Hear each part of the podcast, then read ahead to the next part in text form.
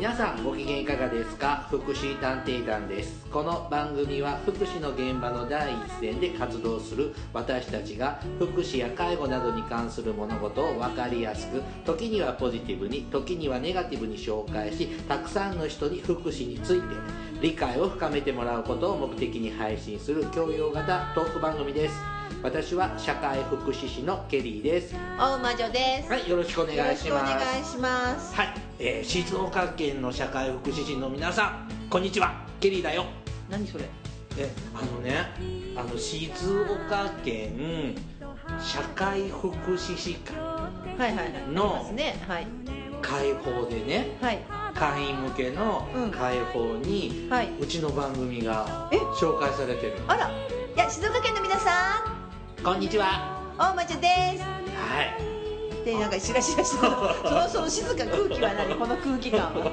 はい。あの私たちあの静岡県民ではないんですけども全然？まあねあの各都道府県にねあの社会福祉士会というね、まあ、職能団体の組織がありまして、まあ、そこはまあ横のつながりがありますので、うん。まあ、各都道府県でできた会報っていうのを送っていただけるわけですよねはい。で、まあ、私たち一会員は直接見るというか手元には届かなくて、はい。そうおののの社会福祉福士祉会とかにね。社会福祉士会のい事務局事務局、はい事務所にね、こう届くんですけども、はいまあ、時々、まあ、研修等があってわ僕も、ね、あの事務局に顔出すこともはい。あるわけですよ、はいはいまあうちのね社会福祉士会に行くとお茶くれたりね。そうそう。お菓子くれたり。そうそうとりあえず冷蔵庫と電子レンジはあの必須みたいな話だったのでね。勝手に開けてこれもらっていいっ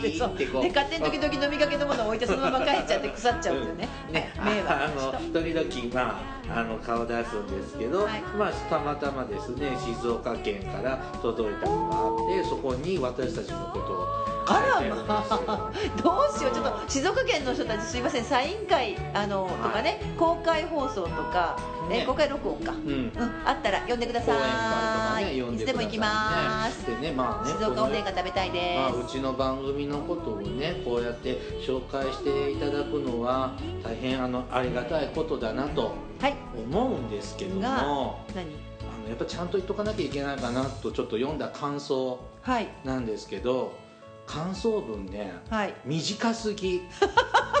何それ。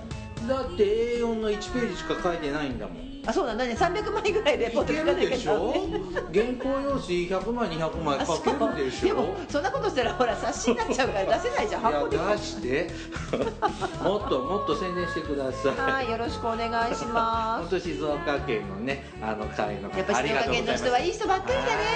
はい。本当、菅富士山のある県がね。そうそう水も綺麗だしね。半分は静岡県ね、そう静岡おでんも美味しいし、えー浜松餃子も美味しいし富士宮の焼きそばも美味しいしうん。ねあと伊豆はほらなんだジオパークになったんだよ。あそこの伊豆半島あそうなんだ、うん、最近そのジオジオパークに認定されたんだよ。ねあと柿田川湧水の水も綺麗だし。柿田川あれ？湧水柿田川湧水って知らない、うん。富士山の水がこう湧き出てるところねがあるんだよ、至る所にある湧いてるじゃないですか。だけどその中でも特に綺麗で三島バイカモっていうお花が咲いてるんだよ。まあちょっと詳しすぎね私。はい。静岡マニアなんですね。そうそうマニアなの。はい。あ静岡にはねうん。なんたって今日ねすごい話題のね病院があるの。転換専門病院が転換ね。失礼しました。僕もやっぱピンってきましたね。やっぱりピンときました。ちょっと今日その昼間話題にしてたんでピンときました、あの、はい。さ今日はですねあのちょっとここ年明けぐらいからなんちょっと2回ぐらいニュース似たようなニュースがあって、はい。こうま、障害在宅で生活している障害者。はいをですねあの家にあ拘束してね。軟禁いしてわゆるこう座敷牢ってやつです幽ね閉して、ねはい。何十年もってはい。いうのとか、まあ、投資してたとかね。ねあったね。であってあのうん。今回はその障害者の親。そうですねはい。にちょっと焦点を当てて、はい。ちょっと喋ってみみようという企画にしますね、はい、はい、その辺は本編で喋っていきましょう。よろしくお願いします。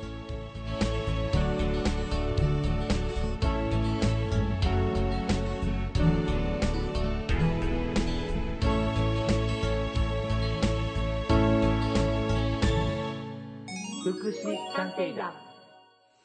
福祉探偵団第172回。あらです。いやもうなんか200回大記念、えーパーティーとかが近づいてる？うーん、まだね、200回まであと30回近くあるから、あなんだ2年ぐらい先だよ。もうねうんさあ、あの、障害者の親だよね。まあはい障害者福祉の業界で働いていると、こう、嫌おなしにまあそうね出てくるのがはいはい保護者。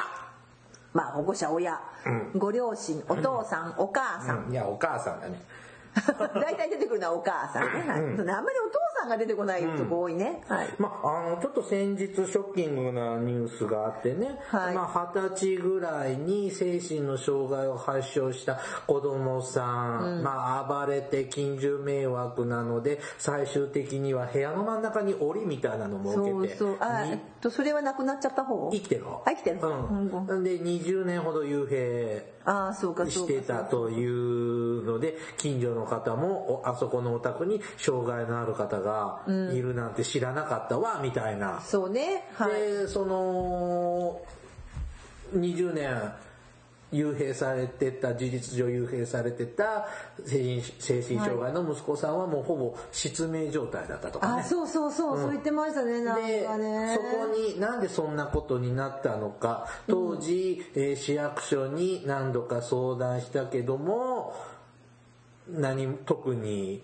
こう、支援も受けられず、はい。みたいな感じで、まあ市役所側としては、まあ20年前の対応としては、間違った対応ではなかったと思います。ぐらいで、僕の把握してる報道は終わったんですけれども、はいはいうん。まああの、ね、どうしていいのか分かんなかったのかなとかね、あの、と思ったりするんですけど、まあ、まあ僕もね、こう、障害福祉の現場で働いていると、もう、正直言って保護者の顔色を伺いながら、こ 特にそうだろうね。はい、あのうん。でも特にそれあの通いの施設はそうかもしれませんね。そうですね。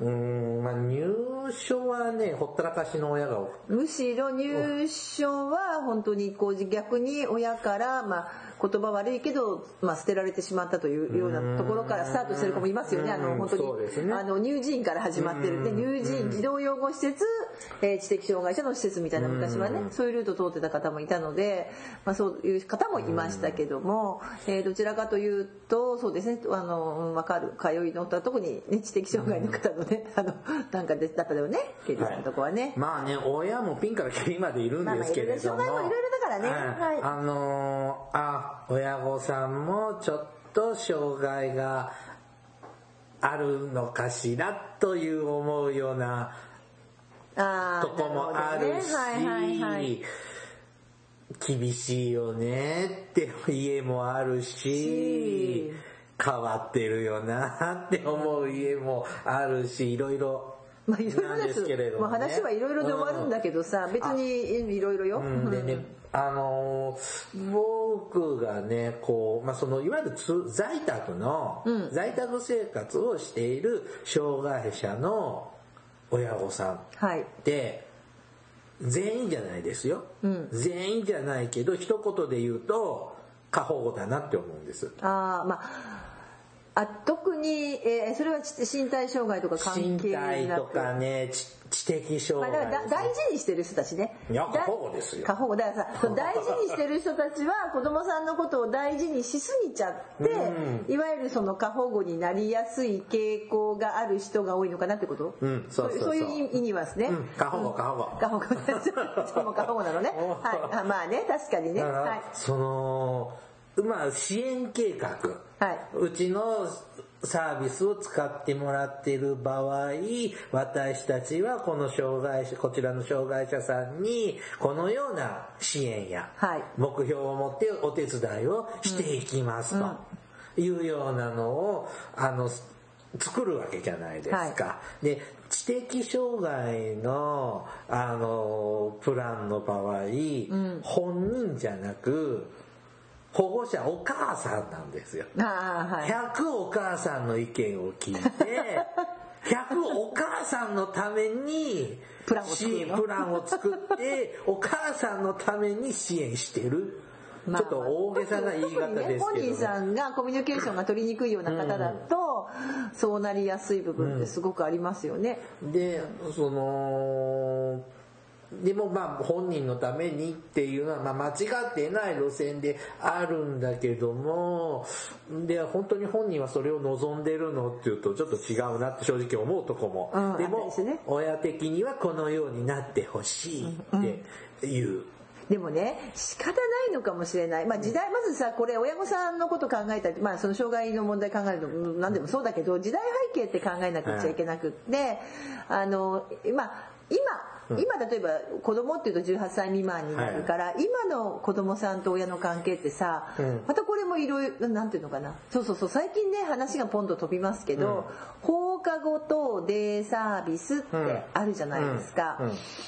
うんうんでだから今はその放課後等デイサービスっていうのは、えーほ学校が終わった後、うね、障害のある子どもさん、うん。まあ、それは身体障害でも知的障害でもね、一緒なんだけど、えーとか発達障害の子どもさんも、こう今さそういったこう要するにほ障害の方専用の学童保育所みたいなとこに行くことができるようになったわけですよ。今ね、うん。最近ちらほら見かけますなこの街でも、うんこのどう5年ぐらいに急増してるみたいな感じ。うーん。うん。最初は1箇所2箇所きっとねいろんな町に1箇所2箇所3箇所ぐらいから始まって今ボンと爆発的にあってまあなんか儲かるらしいんだけどね。儲かるからって話もあるんだけどさ。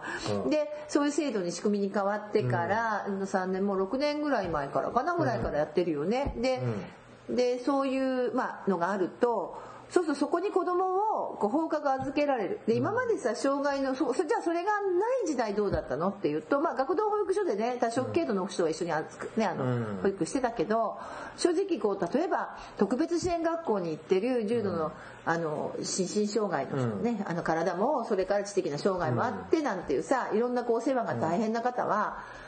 お学校は見てくれるけど、学校から帰ってきたらもう家で見るしかない、ですよね。夏休みはずっと一緒にいるしかない、はい。ってことでお母さんもまあ主にお母さんたちなんかは働けないんですよね、ね。働いてる人いそうな。いなだからあのよくね今そうそういう時代にあの障害の子供さんを育てられた親御さんが言うには今のお母さんたちは働けるからいいわよねみたいな、言ってますけどだからそれだけこうずっとぜ自分が面倒を見なきゃいけないっていう時代が長かったと思うよ。働かなくてもさ、特別児童扶養手当とかもらえるじゃん。まあそれももらえるけどさ でもずっとその子の面倒を見なくちゃいけないわけ。そこにまあ他の兄弟がいたりとかね。場合によっては障害の方ってほら2人いるとかさ、うんうん。そうするとやっぱり家族で抱えてたっていうの、どうしても家族でこの子たちを見ていかなきゃいけないんだ。で私すごく思ったのはこう、まあ、健常な子供さんっていうのは大体小学校の高学年ぐらいになれば例えば一人で留守番ができる。うん。ね、小学校の低学年だとちょっと心配かなと思うけど高学年ぐらいになったらあの一人で留守番させまあねさせても全然大丈夫だよって、まあそれ低学年からもできるんだけどやっぱほらいろんな犯罪とかがあるとちょっと心配になるけどさで中学校とかになればさね留守番どころじゃどっか行っちゃうとかさ、あの要するに手が離れていくわけですよね、はい。どんどんどんどん。だけどさ障害のある子どもさんたち、まあ、特に知的障害なんかの方なんかは、いつまで、まあ、正直一人で留守番を置いとくことはできなかったり、それから自分の手を離れて一人で遊びに行くなんてことも難しいわけじゃないですか。そうするとでそこに社会的なサービスも何にもない時代だからもう勢いうちのなんとかちゃんだから抱え込む。ね、家で見る。で最後どうなるかっていうとほらそうそうあのその、うん、自宅監禁うん。もそうかもしれないけどもっと昔あったのが90いくつのそうだったかな90越したお父さんが、それこそ60代ぐらいの脳性麻痺の娘をさ、ん。脳性麻痺の娘だったか、まあ、忘れちゃったんだけど、その子供さんが脳性麻痺でずっと介護してたんだろうね、で90越してるんだよお父さん、もうじじあの自分もこの子が先に死ぬだろうと思ったらその子がなかなか死なないわけですよ。この子を残して俺は死ねないって言って90越した人がその脳性麻痺の娘さんの首を絞めて殺して自分も心中しようと思ったんだけど死にきれなかったっていうのがね何年ぐらい前だったかな？もう10年以上前に起こってる事件で。あそこまでこうなんていうかなね親って重いんだなって思ってるから、まあそういう意味でも過保護になっちゃいがちなのはそういう時代背景もあるのかなと思っただけです。はい。あの印象に残ってるのは今はさ本当にふ障害福祉サービスもの数も増えて、選択肢そうそうそう。本当増えたのは、本当制度10年この10年ぐらい制度改革があって増えたのは事実。で、それより前っていうのは措置制度のはい時代であの障害者の方は行政まあ今だったら市役所の了解が必要。はい。うん、今もまあほ事実上いるんだけど昔はもうちょっとお堅かったんですよね。でと今の特別支援学校昔は養護学校って言ってた時、あれは義務教育だから、あの小学部中等部は義務小学校はい中学校は義務教育だから絶対行くでしょ？であの特別支援学校の高校版もはいありますよね。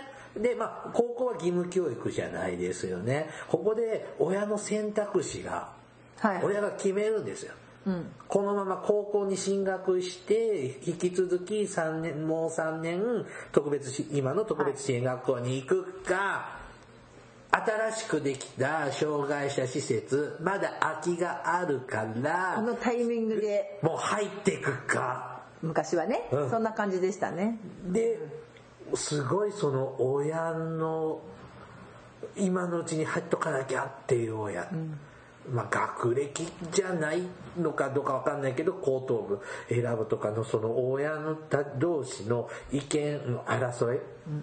なんかそれを横で見てて、はあ怖って思う。おお母さん必死ねまあそうそうってそう思った。うん、だって昔はさなんかなんじゃめた昔話で終わっちゃいそうだけど 昔はさだって本当にねだって施設だって全部親御さんたちがね作業所だって親が運営したりとかしてた時代があったからだから勢いやっぱりこうねあの抱え込むっていうかその過保護にならざるを得ない社会環境もあるのかなって思うんだけどね、今になってそのまあ放課後デイサービスもできたし、それから、えーいろんなねサービスもまあまあ少しずつ充実してきている中ででもまだ抱え込んでる人は抱え込んでるね。あ の、なかなか、なんて言うんだろう。全員がね自由にっていう。まあ昔よりピリピリした親は減ったような気はしますねそうね。昔よりね。昔より。ね、うん。でもねあのちょっとねこ困っちゃってるのは放課後デイサービスってさ、うん18歳まででしょ、はい。と大体高等部までなんです、うん。まあ、実はその後あの専門学校とか大学みたいな障害の方のねそういうとこもあるんですよ。でそういうとこ使うと二十歳までいけるんだけど、うん、まあどっちみち通常18ぐらい1819でまあ線引きですよね。そうするとさ、うん。そっから先さそのそういう人たちって大体障害者のそのな B 型就労、ね B 型の作業所とかさ、まあ、作業所じゃない就労継続 B 型事業所なんだけど、そういうとこ行くじゃない、そうするとさその人たち昔はだから、えー学校放課後終わって3時半に終わって、でうその放課後デイサービスとかが6時ぐらいまで見て、まあ、家帰ってくるの6時半とか、でその親御さんもまあ5時過ぎぐらいまで働ける通常の勤務時間で、ところがさ今度は就労 B とか行くとさ、4時とか4時半で帰ってくるのね。そうね。そうするとさそっからこう親の帰る時間と逆転するわけよね、で結構それが、まあ、に課題になってきてて。そうなの。だからあのすごく過保護なね感じの親御さんももちろんたくさんいるんだけれども、まあ、せならざるを得なかったっていう、そういうのもあるし逆にサービスに頼りすぎちゃって、うん。こう昔の親みたいにで自分たちでサービスを作ってって何とかしようとか自分が見ようじゃなくてサービスに頼ってたらああみたいな。実はそういう人も、うん、そろそろ出てきてますね。あそうですか、はい。あの僕が施設で行った頃本当にその入将来ね、入所施設入所型の施設とかに入るのは絶対嫌って思ってる親、まあ、ちょっと本人の意向はちょっとはい。置いといて,、置いといて。親は絶対嫌だけどいつか親離れもしてもらわなきゃいけないし子離れもしてもらわなきゃいけない。親離れ子離れもしなくちゃいけないからっていうのでその本当は今風に言うとショートステイサービスとかで他のういつもうちばかりうちのデイサービスばっか使ってもらうんじゃなくってあのショートステイとか他の福祉事業所とか利用するようにって言っても絶対嫌って言うんですよね。でも、じゃあ親離れ、まあどっちかって親の子離れだよね。そうそう子離れの練習として一泊旅行。はい。って言ってもまあ町外れの、うん。町外れにさ、バリアフリーのホテル昔あったんですよ。ああ、はいはい。で、そう、だから何かあっても急に何かあっても駆けつけられる距離で。町外れっていうか温泉街でしょ。うんはい。で、あのー距離で、で、信用できる当施設の職員たちのみだったら、一泊お泊まり練習、はい OK。はい。それ以上進展しなかった。で、でもね、だから僕たち支援者側としては、あの保護者側に、やっぱり子離れ、まあそんなに直接子離れ、親離れしましょうねとは言わないんだけども、こういうこともね、やっぱちゃんと身につけてってもらわないとねって言うんだけど、いいの、まだ私若いからっていうのが、だいたい8割以上のお母さんが言うわけですよ。で、あれからね、月日が流れてるんですよもうもう20年ぐらい経ってるわけ？いや私私まだ生まれてない頃なんですけど、ね、もう月日が。流れたんです17歳よ。だからね。で、はい。ここ1、2年でね、昔から知っている、当時20代だった障害者の保護者がですね、バタババタタとバタ。死んでってるの。ねで、この前聞いたのは、お父さんとお母さんも相次いで、歴史ドラマみたいな、大河ドラマみたいへに、相次いでって言って、えー、え、あそこのお母さん亡くなったの？そうなんだって、脳卒中だったんだって、とか、えー、うっそ、この間スーパーであったのに、で、この間、やっぱちょっと近所のスーパーマーケットで、重重症心身障害者のお母さんに会ったんだけど、この春からね、あの、今まで使っていたデイサービスから、あっちのデイサービスに変わった、はい。変わ変わるんだって言ってたのね。えーな、何かあったの？あちらさんでって。うん、そうじゃない。あそこでやってもらってたのよかったんだけど、ちょっと距離が離れてるのね。はいで、お母さんの旦那さんがちょっと大きな病気して、うん。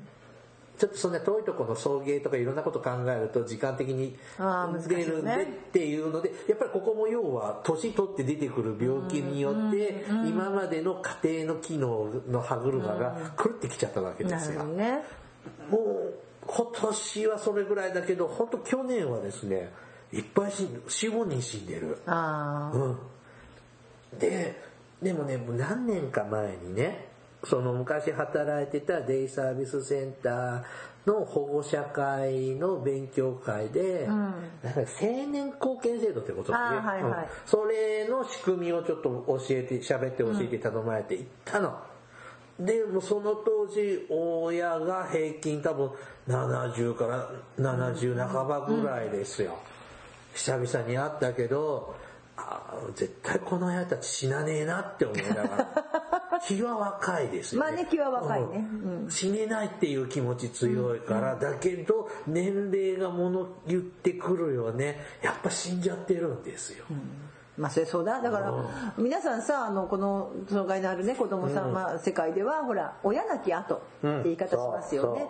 でそれこそさっきの90いくつの人が、あの、親なき後になっちゃうと困るからって言って、多分脳性麻痺のね、子供さんの、まあ、70だとか90、本当にその人ももうお年寄りなんだけど後期高齢で、ね。死めちゃったっていうね、事件なんかもまさにその、親なき後の不安感からだと思うんですよ僕びね。っくりしたのは、その親と喋ってて親御さんと喋ってて、私が死ぬ時にはこの子も一緒に死ぬの。とか私より1分でも先でいいから死んでほしいっていう。そうそうそうそう、まさにそれそれ。もういつも注意するの。やめてってお母さんの方が先死ぬの。一緒に殺さらない殺さないでってこういつも注意する。でもね死ねないのそう。だって私あのびっくりしたのはさやっぱり自分がね、自分よりも若い人自分がね、うん。自分よりも若い私まあ200歳だから若い人いっぱいいるけど、あの実年齢でもうちょっと若い、うん。ねお母さんでたまたま子供が同級生なんですよ、うん。うん。でねその子は、えー障害があるの。はね、で生まれてしばらくして、まあ、それが分かった時にそのだから私より若いお母さんだから、まあ、20代だったんだよ。そのお母さんがその赤ちゃんだよ。まだ自分の子供が。赤ちゃんなんだけど、同じこと言うんですよ。はだって私はこの子よりも先に死ねないって思ったんだって。まあ同じことというか。でも普通さこ同じ赤ちゃんをね自分が子供生まれたらあ私はこの子よりも先に死ぬなって思うのが普通の親でしょ、ん。普通は、この子が大きくなって立派になって、まあ私は先にねあの年取ってあんたに面倒見てもらうわって思うのがこう赤ちゃん見ながらそんなこと思うこともあるわけじゃん、そうじゃなくて私はこの子よりも先に死ねないって若い20代のお母さんが思ったんですよ。やっぱその気持ちっていうのはずっとこう持つまあまあさっきのねあの逆にサービスに頼りすぎてる人はあんまりまだそそういう人たちはちょっとだいぶ変わってきてるかもしれないけどやっぱりまだまだそう思う親御さんの方が、えーまだ多いんじゃないかな。今10そうやね今やっとそのいう子たちがそうそう18超えたぐらいだからほとんどの親御さんたちってはまだまだ自分はこの子よりも先に死ねない。ね、20世紀に障害者を始めちゃってる人とその親ってのは、ちょっとまだ新しい時代に、あそうね。乗り20世紀切ってないかなないからね、うん。でもそれはさそれなんか一言のように喋ってるんだけどさそうじゃなくってさ本当は支援者の問題であるんですよね、私たちが安心感を与えられないというか。でも、でもね、でもねどんだけねそうなの分かる。だから一泊旅行しようがね何しようが分かる。あの私も昔よくあの笑い話でさほら私うちは施設がもともと離れてたからさうん。あの親から離れる入所型の施設に勤めてたじゃない？うん。そうするとさ逆に親子親を親と一緒に旅行行ったんですよ、うん。一泊旅行をみんなで、その時にさほら女のねお母さん女のお母さん、お母さんが、もういい年したさもう30いくつのさ、息子をねもう体つきもしっかりした、女子トイレに連れてこうとするもんね。は違うでさトイレでほら高速道路でさあ。のバスから降りるでしょ？そうするとお母さんが自分の親子でこう会ってると、まあ、当時まだないのよ。身体障害者用トイレが。両方入れる。だから女子トイレに連れてこうとするわけ。ちょっと待って待ってお母さんって言って男子職員が止めるわけね。お母さんお母さんもうこの人男子トイレ僕たちが連れてくからって言うとお母さんがいやいやもうそんなね皆さんに迷惑かけちゃいけないから私が今から行きますって。いやあなたこの人が入ったら痴漢行為ですって言うんだけど元お母さんにとってはいつまでも可愛い僕だから女子トイレに30になっても下手すれば女子風呂入れちゃうよ それはなかったけどさ。あのーまあある家庭がね、の、まあ、家族さんがお亡くなりになって、まあ、重度の障害者さんは、まあ、葬儀一年にはまあちょっと参加できる状態じゃないので、生まれて初めてショートステイ。はいはい。で、その葬儀一連の最後の日は、延長で預かったの。延長保育なら。のでね。まあ、いまあ、そんな1、2時間ぐらいだったらって、そんな特別な時だからで。で、まあそういうショートと、ロちょっと延長預かり、で、お母さん迎えに来るわけですよ。はい。やつれててね、お母さん。うん。この子が心配で心配で。はあ、誰誰ちゃん。あのちゃんね。ちゃん。ちゃん。頑張って泣くわけ。おその家族が死んだのより、そっちが方が大事だああ、でもやっぱこういうのって出てくるよなで、あ、ある人はね、末期がんが見つかってね、嫁、お母さん3ヶ月ですって。で、3ヶ月後死んじゃうわけ。はいお母さんの遺言はね、この子を施設に入れないで。ああ入れないでだったもん。ねああいう字じゃないですか。入れてくださいじゃなくて入れない入でれないで。でお父さんはお奥さんが亡くなってショックでアルコール依存で落ちて半年後、うん。うん。あらまあ。でで本人はどうしたの？その施設入れないでって言われた人は。幸いですね。おその子さんその子を溺愛しているおじさまがいらっしゃって、うなのね。そのおじさまが今一緒に暮らしてはあ。くださってるっていう恵まれてるんだけどこのこのおじさんも心臓が悪くって入退院繰り返しみたいな。へまあ、どっちみちいつかね、在宅で暮らせたらそれもそれだし、まあ、施設利用っていうのも、やっぱ視野に入れないといけない、で。僕がお手伝いしたことある人は63歳。はい。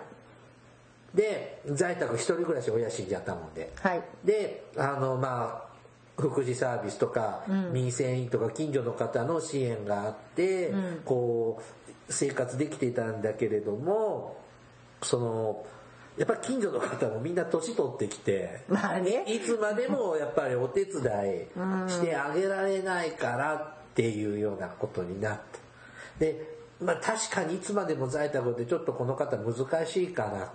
で、やっぱりこう入所型系のサービスを使わなきゃいけないかなっていうと、障害者の入所型のサービスって申し込むと10年待ちぐらいなのよ。そうね。はい。介護のお年寄りの方って、そう、すぐ。今最近早いじゃないですか。早いですよ仕組みもちょっとね、若干変わったんですけど、この間申し込んでね、10日なんか、10日かかるお年寄りでしょ高齢者の方ね。高齢者。えー、もうって感じだったんですけど、障害者はやっぱ10年ぐらいは覚悟しとかなきゃいけないんですよ。というのも、やっぱこれ、障害者若いんでね、まあね。なかなか、お元気だからね、はい皆さんね。で、なかなかやめてくってことも、あと、だから今ほら、どっちかというとその大きな施設ではなく、まあほぼほぼね、施設ではなくって、グループホームって言ってね、地域の中で暮らせるような場所をっていうところもあるけど、すぐ埋まっちゃうんだよね。そうなんですよ。なだけど、63歳でしょ ?65 歳になると在宅の障害者も、基本、介介護護になるんですよ。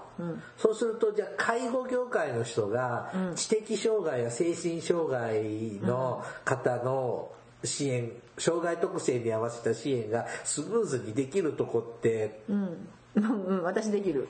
でか他にどっか紹介してくれるとこある？ない。ってなるじゃない。ってなるのよ。うん。そうそうそう、そこは問題なんです。だから今そ。のはい障害者の高齢化っていうのも障害者も高齢化してるね高齢化の問題もあるし、もうその前にも親が高齢化で、うん。やっぱ親が80、子が50のお母子家庭、まあお父ちゃん先に死んじゃったもんで母子家庭だけどやっぱ面倒見きれなくなっていろんなこう優勝ボランティアとか上手に使ってたつもりなんだけどだいぶぼったくられたみたいで。で、その、は、あの人たちに騙し取られたみたいな、そうね。あの、そこまで悪どいことはしてないと思うんだけども、ちょっと、ちょっと割高だったかもしれないけど、いや、別にとは思うんだけど、お母さんもちゃんと見ずに、まあ歌ってたんだろうともちょっと言える面はあるんで、全否定はちょっとしがたいんだけど、ともかくその時はお母さんショックで、あの人たちが、この子のためにって取っといたお金の半分持ってったんだって言って、ショックで、首切り自殺、未遂するんですよ。もうで、まあちょっとお母さんはもうメンタル的に病んでるから、ちょっと精神科病院に入院。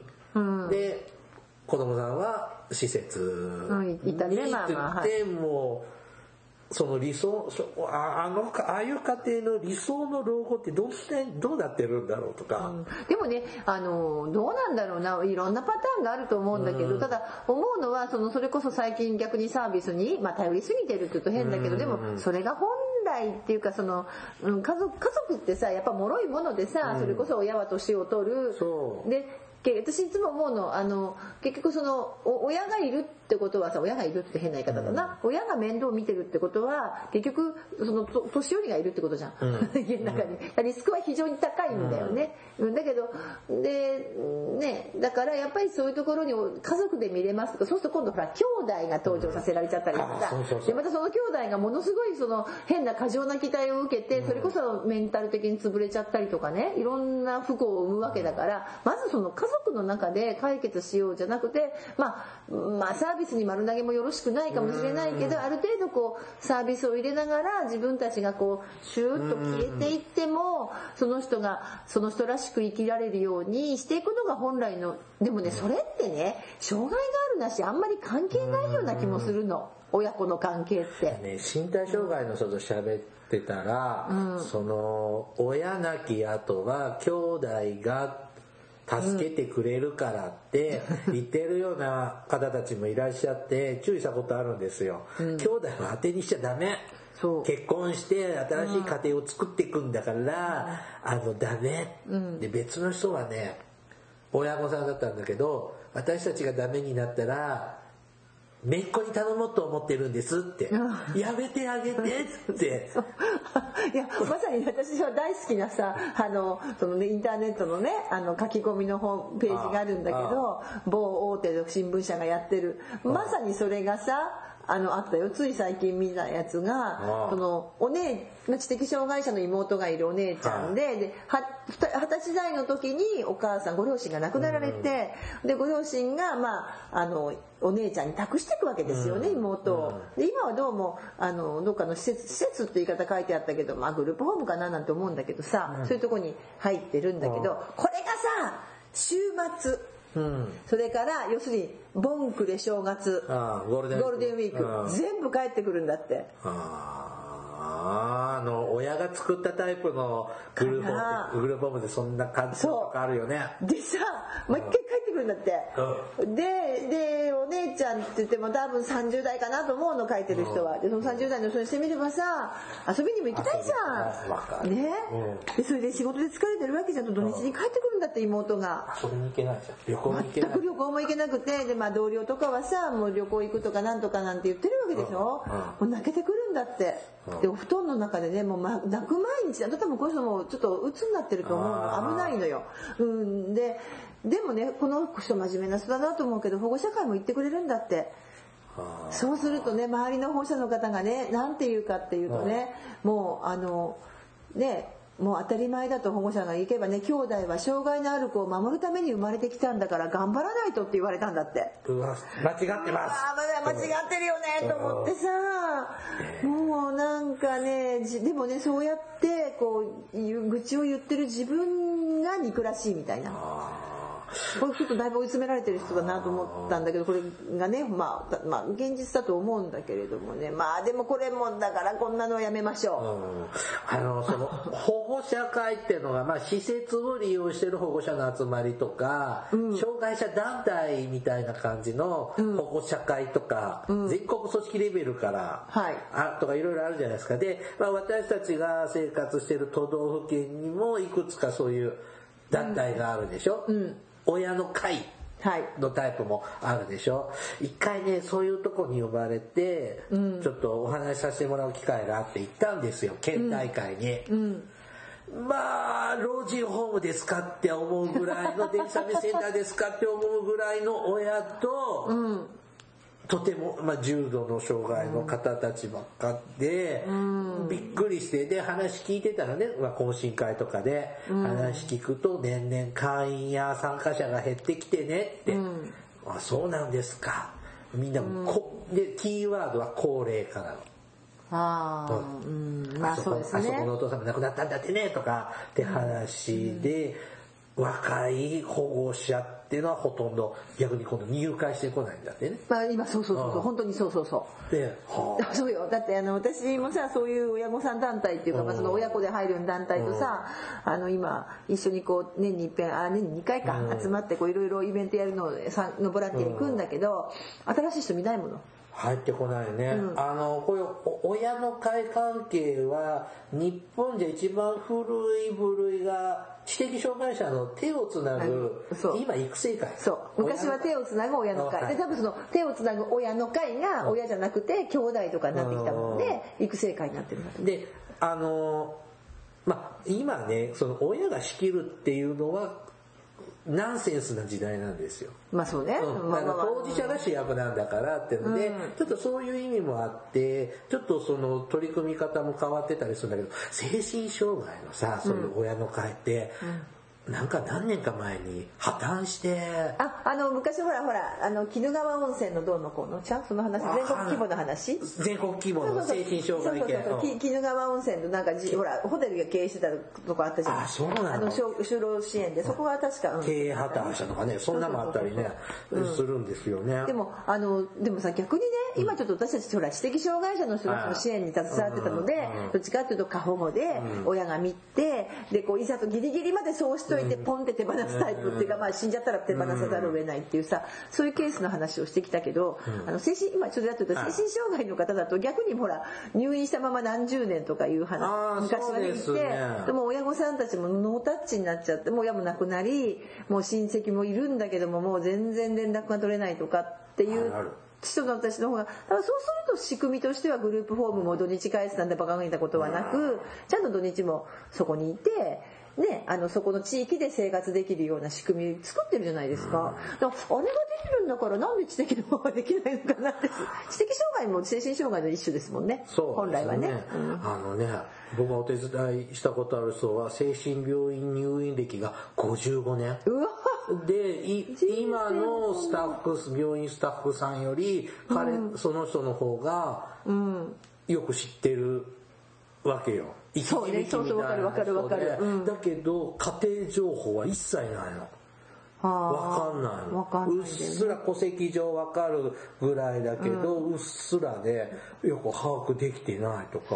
まあそれは、い今70半ば、後期高齢者ぐらいのご高齢の、まあちょっと古い時代のタイプから、ね。あの利用されてる方だからっていうのもあるけど、でもちょっと両極なんかもねそのそれこそある意味その座敷牢じゃないけどそうやってこう家の中閉じ込めてたっていうのはまああの前に殺して死んじゃったっていうあのうん。あの大阪の事件はうん。ちょっと虐待だけども今度こ今回の件もまあ虐待には虐待なんだけれどもある意味親御さんもこう困ってっていうかまあなんとか自分が親がなんとかしなきゃいけないまあ家族の中でって思う人たちと逆にポーンとこう切り離してしまうというか、まあ、そういうタイプもあるのか。なかなかこうなんて言うんだろう。うまく自立させながらこう子供をどんな障害であっても自立してさせながら親子の関係性も保ちながらっていうこうモデルがさ日本って少ないのかも。イメージがごめん、浮かばないですそう。よね。うん。で結局日本ってもともと言われますよね。健常者の方でもそうそうなんだけど、あのほら諸外国とかヨーロッパとかなんかは結構もう二十歳になったりとか成人したらもう子供は家を離れるのが当たり前、うん。うん、でいつまでも親子でこうずーっと一緒に暮らすっていう形重形態がないみたいな、うん。だけどだからもうそれがまず基本だから社会制度も全部それで組み立てるんだけど日本ってそうでもないじゃない？お家制度みたいな。そうそうそう。長男は残って嫁がいてとかさめんどくせえ。なのであ本当めんどくさ。なので なんか言いたいねなんか心の声が今出てそうますよ。そうなので、そういう世界の中でこういるからなかなかそのねそれは障害の方でまして障害があったらねもう囲い囲うっていうかその大事大事にするか、もしくはその病院にどっかに預けちゃってみたいなね。そうそう。だからあのねまあそれはねあの何ほっとくってわけじゃないけど、で自分が死んだら心配だから結局施設をまた作ってくれで津久井やまゆり園の再建話になるわけだよね。なるほど 今で今って随分障害のサービスとか仕組みって、その20世紀よりと随分変わってきたんだけど、保護者のニーズって変わらない。昭和のままだよね。だけどね私思う時あるのは私たちはさたくさんの障害の人見てきた、うん。たくさんの親子を見てきた、で逆に言えばあのこのぐらいの年になったらこうなる。このぐらいの年になったらこういうことができるって知ってるじゃないですか、うん。で意外にさ親御さん亡くなってもケロッとしててさ、逆に自立度が上がるような人もうん。見てきてるでしょ、親御さん亡くなった方がこの人しっかりしたぞみたいな。ああそうだね。そのパターンもある。結構あるじゃない、うん。だからそんなにさ親御さんたち心配しなくて親なき後はさなんとかなる。わ生きる生きる。大丈夫大丈夫。って思ってるんだけどあのやっぱ親ってさ専門家じゃないんだよね。自分の子供だけ見てるからうね例えば同じようなまあもちろんいろんなねネットワーク持ってる親御さんは勉強するねしてる人もいるけどやっぱ自分の子だけしか見てないと私たちが当たり前のように知ってることでもえ？知らなかったんだとか思うことって結構あるじゃないですか。ただね、心配で心配でね死ねなそうでね、なんか死んでも成仏しなそうな気がしてだからついてるだろうね後ろの方僕いつもにね。ね親御さんには言うの、あのどどどんな僕みたいなこんな立派な息子でもね 親はやっぱり心配してっていうのはあると思うんですよ、うん。わかる。うん。だから10のうち10安心して死ねるっていうのはまあ難しいと思うのね。だけど一つでも二つでも安心してまあいいかって思って死んでてほしいなって思うんです。そのためにはさ、まあ、すぐにねあれではないけど例えばこうモデル大事かもね。そのなんかないよね。あんまりこうベタってくっついてるさ親子の姿かなんかこううんまあ非常にこうドライな感じかでこう上手にこう少しずつなんていうかな自立に向かっていくような障害の方の親子モデルみたい。あでもほらほら書家でさダウン症の方でさ書を書いてる方いるじゃない？女の人で。あそうなんです。書書家がいるんだけどその子は今一人暮らししてるんだよね。うーん。うん、だあのなんかいいなと思ってこう徐々に親が話していってさ、うん、今一人暮らし始めたと思いました。素敵ですね。そう。そういうモデルがもっとこう世の中にあると親御さんたちもあこうしていけばいいんだなって、うん、思うのかもね話で、はい、はい。全然まとまりが何のないまとまりもなかったね。なんか当初言ってた話と違う方向に持ってってすみませんね。いえいえ、あのまあ障害も障害のあるお子様をお持ちのねお親、はい。うんってどんな人たちなのかなという感じで喋りたかった回でした。けど、はい、なんか違う話になったような気がします。はい、お疲れ様でした。はいどうも。This is 福祉探偵団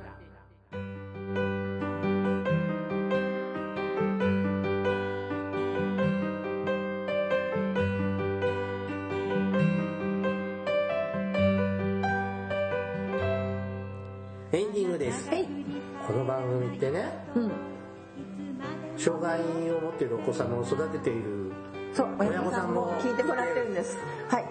ね、ちょっとあの言いたい放題言いましたが、まあ、でもこれは、まあ、福祉職施設の職員側のいい思いまあ支援側の、ね、立場であの話させてもらうとこういう思いもある。あります。うんまあ、あの、そうですね。あと、なんていうのかな。あの、やっぱり立場上ね、家族で見なさいってのは絶対言えないので、立場上とかね、そういうことなので、やっぱり基本的には、あの、社会でね、みんなで助け合っていきましょうよというのが、まあ、はい、あの、教科書的な回答だけど、僕的にはねそんなに頑張らないでっていつも思うの。そう思う。うん。あのえそまあねじゃあそそれをそのこの子に合わせたニーズにこの子に合ったニーズこの子の持っているニーズ、はい。要望に合ったサービスがないじゃないかと。言われたらもうちょっと、私たちもできる限りのことって言い方しか人間なんてさそんなぴったり合ったとこにで毎日仕事してるわけでもないじゃん私たちだって、毎日そのものすごい好みのもの食べてるわけじゃないじゃない？しょうがない。違う？それもでもそうやって言えないじゃん。まあね。面接の時に「いやそれは無理ですよ」とか。そう簡単には言わない。言えないですけど、まあ、要はそういうこともあるし僕らもここの支援の仕方でいいのかなって思いながらっていうところもあって、この仕組みだからここんな仕組みを超えてちょっと無理が生じるんでごめんねっていうのもあるし、してあしてこういう支援してあげたいなって思う時もあるし、はい。無理しろって思う時もあるしちょっと現実離れしてるよねって時もあるし、うん、ね。その本当支援計画とか考えてる時僕本当誰のためのプランなんだろうって。でも私はねあのなるべくそういう計画立てる時はやっぱその人の年齢うん。あの何年生きてるか、精神年齢とかね発達年齢ではなくももちろんそれは加味するんですけどやっぱりその人が生きてきてるその時間例えば18歳であれば18年まあねあの大人なら30歳なら30歳、まあ、いわゆる標準のなんて俺30があるかどうかわからないけどもいわゆる社会一般の30歳うん。どんなことを考えてどんなことをするんだろうとか40だったらどうだろうってその時間の経過っていうのかな。そこは大事にしたいなって思いますよね。だから私たちがでや普段やってるような体験っていうのもしてほしくって僕一回ね大都会にうん。5000円のランチ食べに行くっていうはあ計画を立てて、単発プランですけど、行ったんですよ、ん。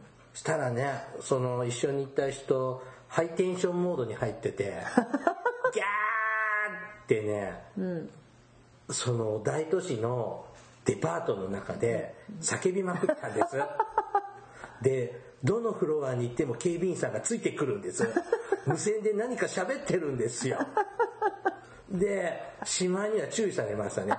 僕じゃないですよ。うんこの重度の知的障害の方に注意してくるんですけど、で、高級レストランで、5000円のランチ食べてるレストランでも、ギャーって叫びまくってて、僕が羞恥心で心が折れて逃げ帰ってきた。2時間早く帰宅しましたね。私ねあのやっぱりそんなような感じでちょっと高いお店一緒に行こうかと思ったらお金が足りなくってみんなで分け合って食べたの覚えてる。予算が時計さん間違えたそう。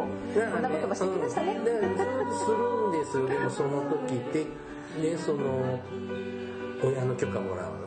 うん。そう分かる。うーん。でねまあ ぜひぜひって言ってもらうんですよ、うん。だけどそんな30の人がね「お母さん僕5000円のランチ食べに行っていい?」とかって聞かないじ まあね。そもそも財布に見合ったランチ食べればいいわけだからね、ゃん、だからとか思いつつだ時々ねうん。これって何なんだろうなって思う時もまあね。あったりしながらあの悩んだこともはい。ありました。ね、だからまああの一人の大人としてね接するっていうところは、まあ、支援者は割とそこ私もぶらさないようにしようかと思うんだけどそのトイレの話じゃないけどね子供扱いもしない何々ちゃんと呼ばない。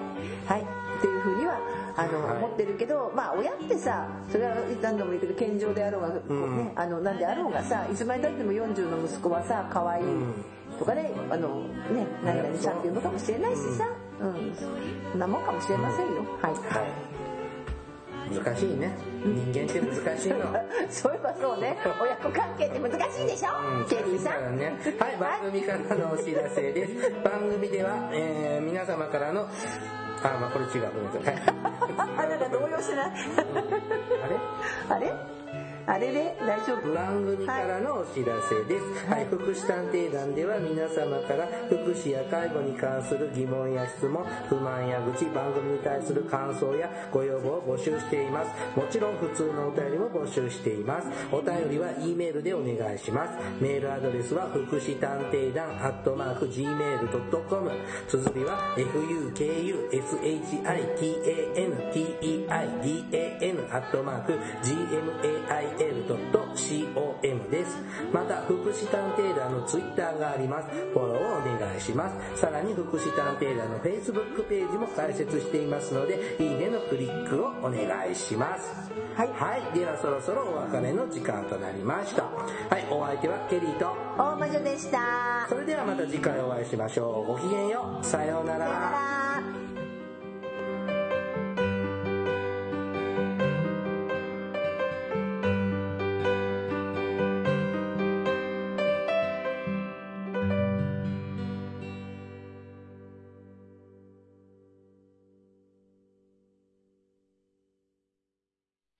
福祉探偵団。皆さんご機嫌いかがですか？福祉探偵団です。この番組は福祉の現場の第一線で活動する私たちが福祉や介護などに関する物事を分かりやすく時にはポジティブに時にはネガティブに紹介したくさんの人に福祉について理解を深めてもらうことを目的に配信する教養型トーク番組ですぜひお聴きください。